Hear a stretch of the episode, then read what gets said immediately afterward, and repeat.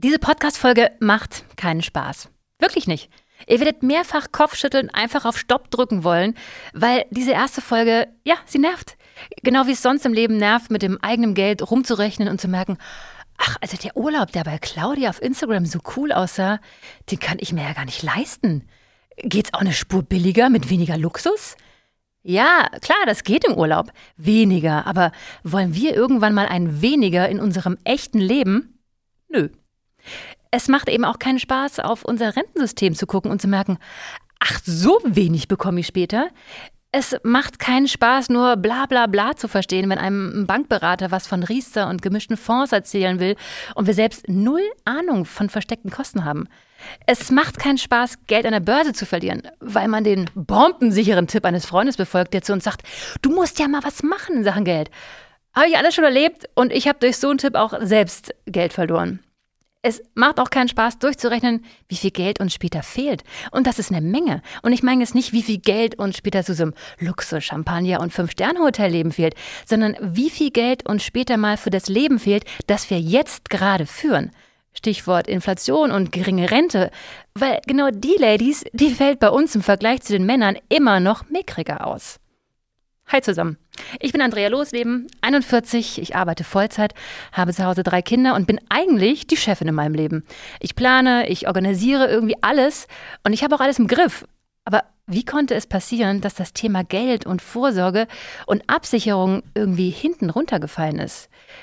Ihr kennt das Gefühl? Ja, irgendwie wurde Anlage zu so einer, ah, es ist mir zu kompliziert Geschichte, von denen wir Frauen die Finger lassen. Und das ist echt doof. Jedes Mal, wenn ich auf meinen Rentenbescheid für später gucke, denke ich, das reicht doch vorne und hinten nicht. Erst recht, wenn ich mal alleine sein sollte, weil wir Frauen, wir leben ja länger als die Männer. Genau deshalb machen wir heute all die Sachen, die keinen Spaß machen. Wir schauen, was wir Frauen an Geld haben, was wir später mal brauchen und was in der Mitte dazwischen fehlt und woher das bitte kommen soll, wenn unser Sparkonto gefühlt minus 18 Prozent Zinsen abwirft. Denn wenn wir erstmal dem Problem richtig ins Auge geschaut haben, wenn wir schwarz auf weiß sehen, was uns später mal fehlt, dann ist Schluss mit, ach, das wird schon irgendwie klappen. Denn dann sind wir die, die alles planen und organisieren, die die Ärmel hochkrempeln und anpacken. Und dann beginnt auch endlich der Spaß, wenn wir uns auskennen. Und genau darum geht es in diesem Podcast. Und ich bin genauso gespannt wie ihr. Geldschwestern, dein Podcast für Money, Mind and More mit Andrea Losleben. Präsentiert von der Sparda Bank Hessen. Ähm, wir haben uns tatsächlich auch sehr viel vorgenommen und ich bin sehr froh, Sonja Reis an meiner Seite zu haben. Du bist Beraterin und Finanzexpertin bei der Sparda Bank Hessen in Limburg. Du kennst dich mit Geld und Anlage tierisch gut aus und äh, mindestens genauso wichtig ist, du bist eine, die unsere Sprache spricht.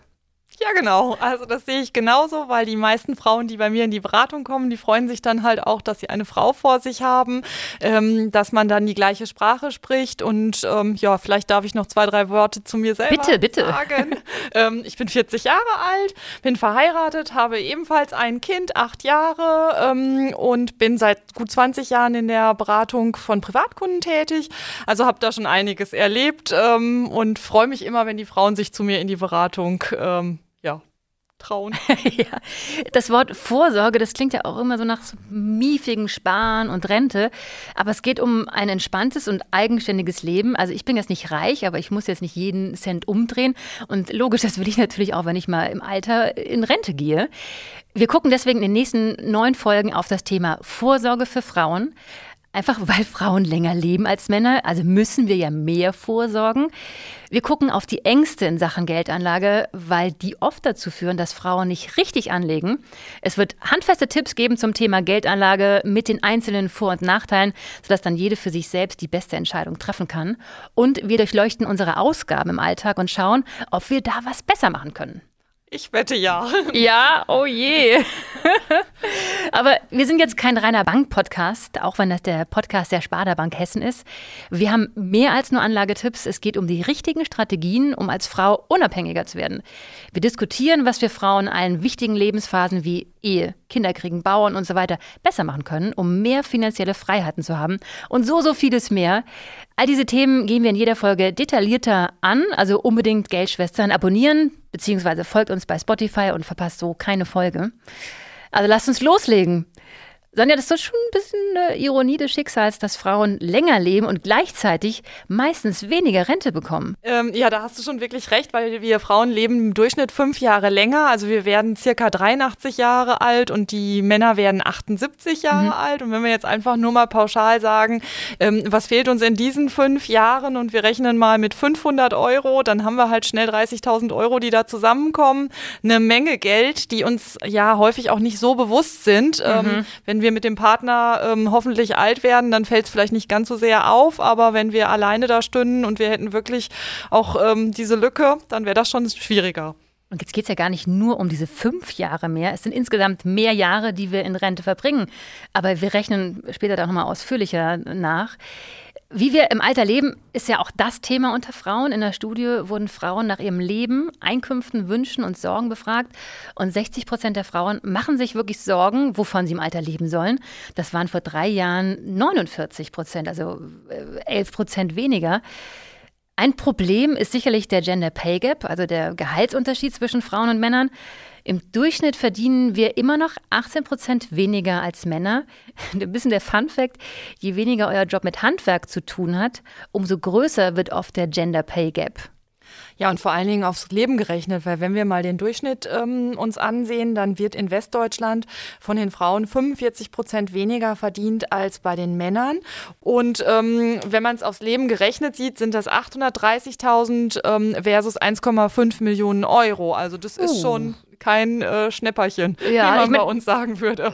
Klar, ein Grund ist natürlich, Frauen treten kürzer als Männer, wenn es um das Thema Kinder geht. Also ich habe jetzt bei den ersten beiden Kindern, haben wir noch fast halbe halbe bei der Elternzeit gemacht. Mhm. Jetzt bei Kind Nummer drei äh, bleibe ich ein Jahr zu Hause, weil er halt einfach mehr Geld verdient. Mhm. So ist auch der Klassiker. Also das äh, ist bei mir zu Hause auch so und das ist auch bei ganz, ganz vielen Frauen der Fall.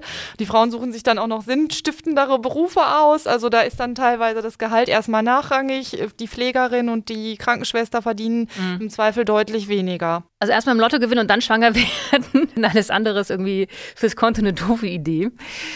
Ähm, wir schauen jetzt hier im Podcast auch in einer Extra-Folge ganz genau auf Frauen und Karriere mit Karrierecoach Eike Wagenfall. Die wird uns wichtige Tipps geben, wie wir uns im Job besser darstellen und mehr aus unserer Karriere herausholen können. Es wissen übrigens nur 20 Prozent der Frauen, was sie später an Rente bekommen. Das ist ihnen einfach nicht bewusst. Mir ehrlich gesagt auch nicht. Und bei Männern wissen es doppelt so viele. Weißt du es genau, Sonja, bei dir? Ja, natürlich, aber ich komme auch aus der Branche und okay. beschäftige mich und interessiere mich da natürlich für. Ähm, aber aus meiner Praxiserfahrung kann ich sagen, gerade in der Baufinanzierung fragen wir das sehr häufig ab. Ähm, die Frauen wissen es eher gar nicht und die Männer ähm, dann schon zu einem größeren Prozentsatz.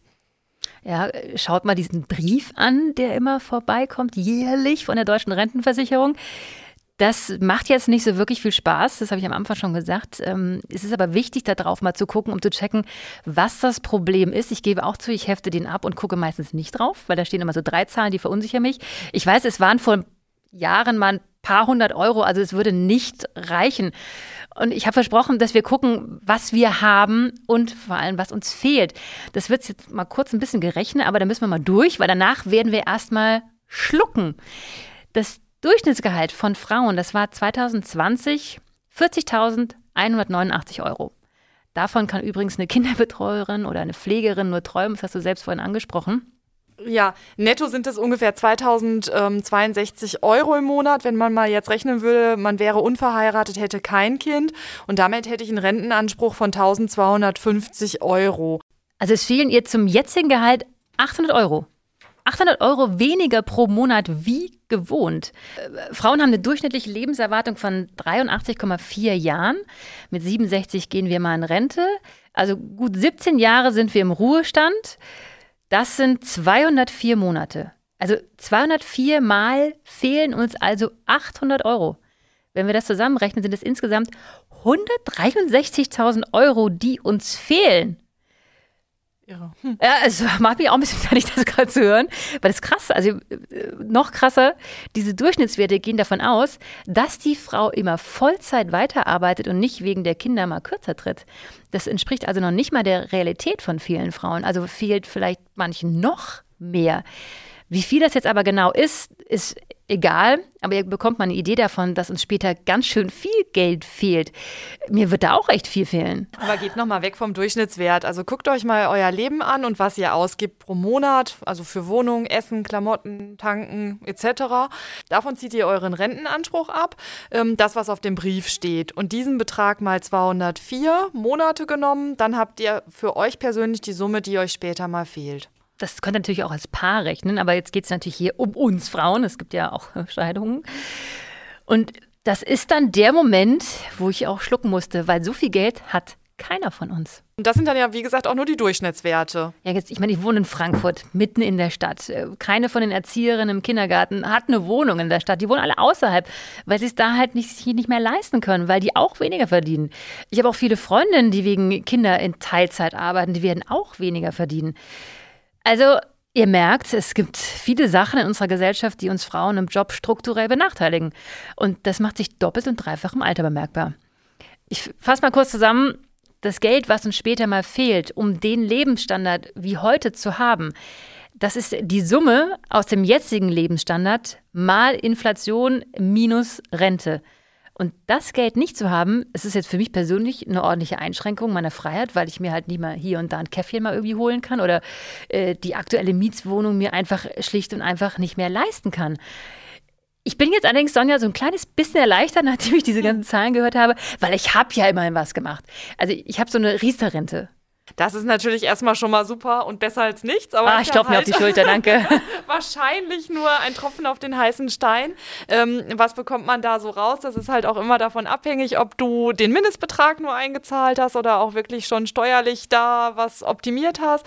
Es ist halt letztendlich wahrscheinlich erstmal der Tropfen auf den heißen Stein. Und, aber wir schauen uns das nochmal genauer an. Also, aber wenn ich jetzt noch keine Riester-Rente habe, sagst du allen machen oder nicht machen? Ja, auf jeden Fall. Also es rentiert sich im ganz, ganz großen Maße für Leute mit vielen Kindern, die weniger verdienen aktuell aufgrund der Kindersituation, aber auch für Gutverdiener, weil da der steuerliche Aspekt ähm, nochmal mit reinspielt, also wo man neben den Zulagen auch noch über die Steuererstattung einen ganz erheblichen Betrag bekommen kann. Ah, ich habe schon mal was Gutes, Richtiges gemacht, schön. genau, sehe ich auch so. Und wir können so halt auch noch echt viel tun, wenn wir jetzt mal die Fonds betrachten. Das ist eine gute Methode.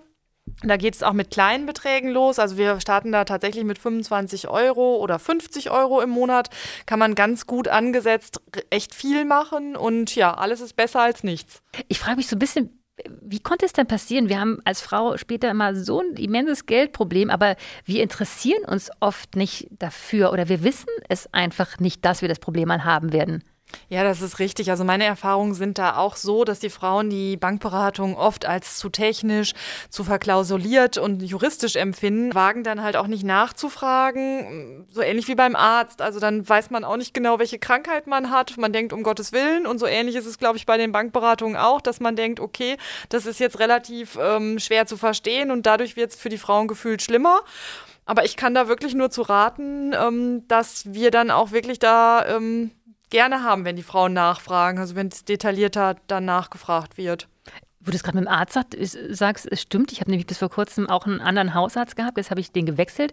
Bin jetzt bei einer Frau mhm. äh, und die erklärt mir jedes Wehwehchen so genau, dass ich auch noch verstehe, was das Problem ist. Die, also die übersetzt alles Lateinische für mich aufs Deutsche und ich gehe mit einem echt guten Gefühl da raus.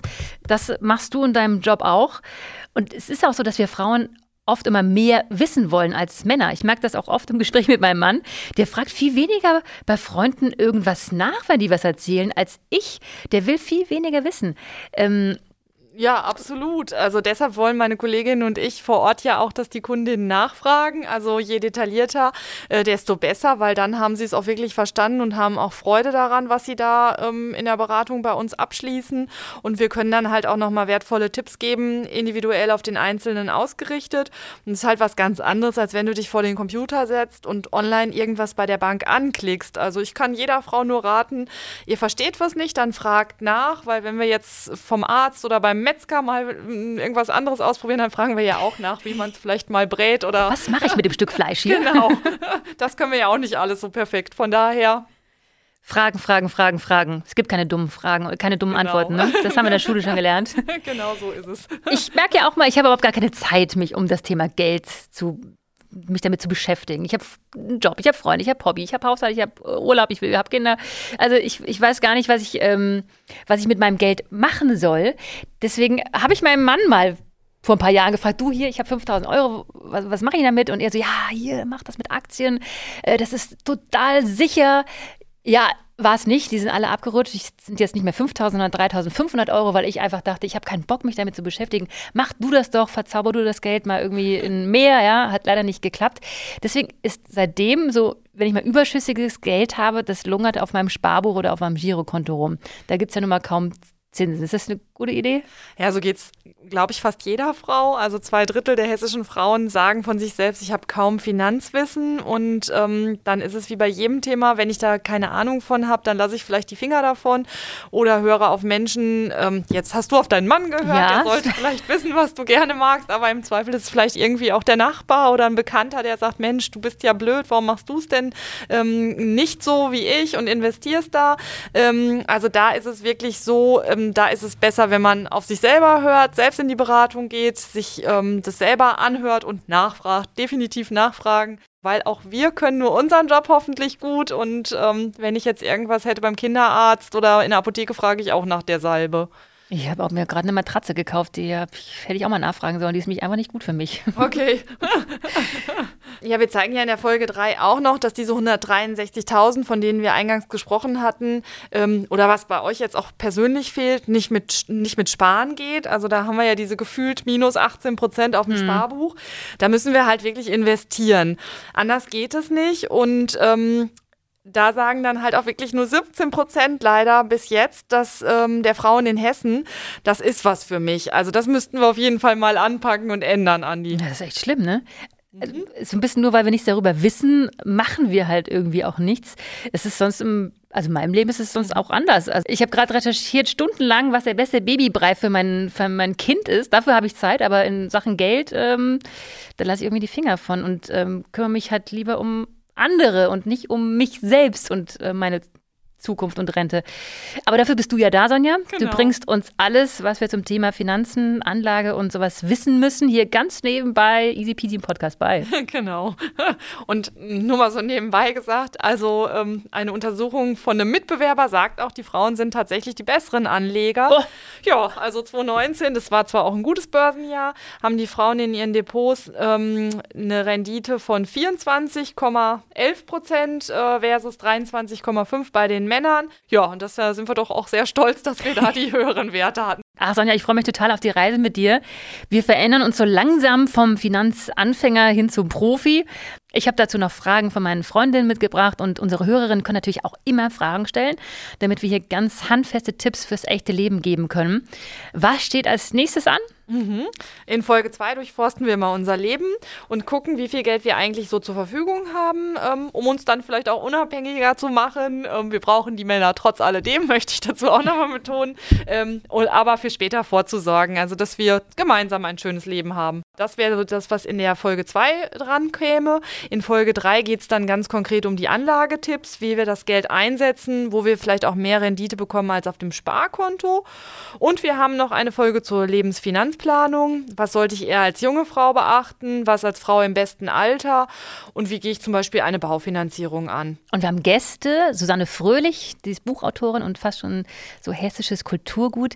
Die hat in Sachen Geld auch schon viele negative Erlebnisse äh, gehabt. Und Radiomoderatorin Julia Nestle, die von sich selbst sagt, sie hätte ganz viel falsch gemacht, wenn ihr Papa nicht immer gesagt hätte, Kind, kümmere dich ums Geld, damit du unabhängig bleibst. Also ein toller Papa, du. und wir gucken uns auch tatsächlich noch die Liebe an. Die ist in Hollywood ja für immer im echten Leben, aber nicht. Ähm, alleinstehende Frauen und Mütter sind am ehesten von Geldsorgen betroffen. Das kann man mit ein paar einfachen Tricks auch echt vermeiden. Und ja, und Kinder verändern ja auch in funktionierenden Beziehungen viel beim Geld. Fehlt euch ein Thema? Habt ihr Fragen? Weil dann redet einfach mit uns per Mail über podcast.sparda-hessen.de oder schickt bei Insta eine Message. Wir haben wirklich viel Arbeit in diesen Podcast gesteckt und freuen uns über jedes Feedback. Also gerne auch bei iTunes kommentieren. Folgt uns bei Spotify, dann verpasst ihr nichts. Und empfehlt uns weiter, weil zusammen mit Freundinnen, mit dem gegenseitigen Support und auch der Motivation geht sich das Thema viel einfacher an. Also ich brauche auch immer meine Freundin Vera, die mich fragt, Anni, hast du eigentlich schon deine Steuererklärung gemacht? Dann sage ich, nee. Aber jetzt mache ich es vielleicht. Also holt euch die besten Freundinnen bei diesem Podcast mit ins Boot. Das war Geldschwestern, dein Podcast für Money, Mind and More mit Andrea Losleben, präsentiert von der Sparda Bank Hessen. Meine Bank macht Freude.